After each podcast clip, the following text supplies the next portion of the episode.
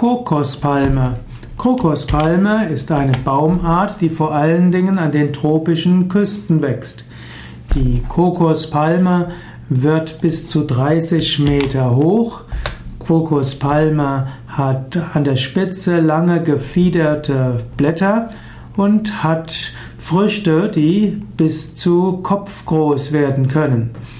Kokospalmen hm, sind besonders ja, beliebt, weil eben dort Kokosfrüchte daran wachsen. Also die Kokosnuss ist essbar und sie gibt einen wunderbaren Kokossaft, der sehr erfrischend ist.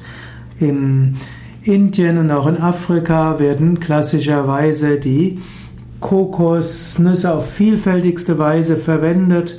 Man kann die Kokosnussschalen als Trinkgefäß verwenden. Man kann sie verwenden für hm, Aufbewahrung. Man kann die Fasern der Kokosnuss verwenden. Und man kann auch die Frucht der Kokos verwenden, um dort ein Öl herzustellen, eben das Kokosnussöl.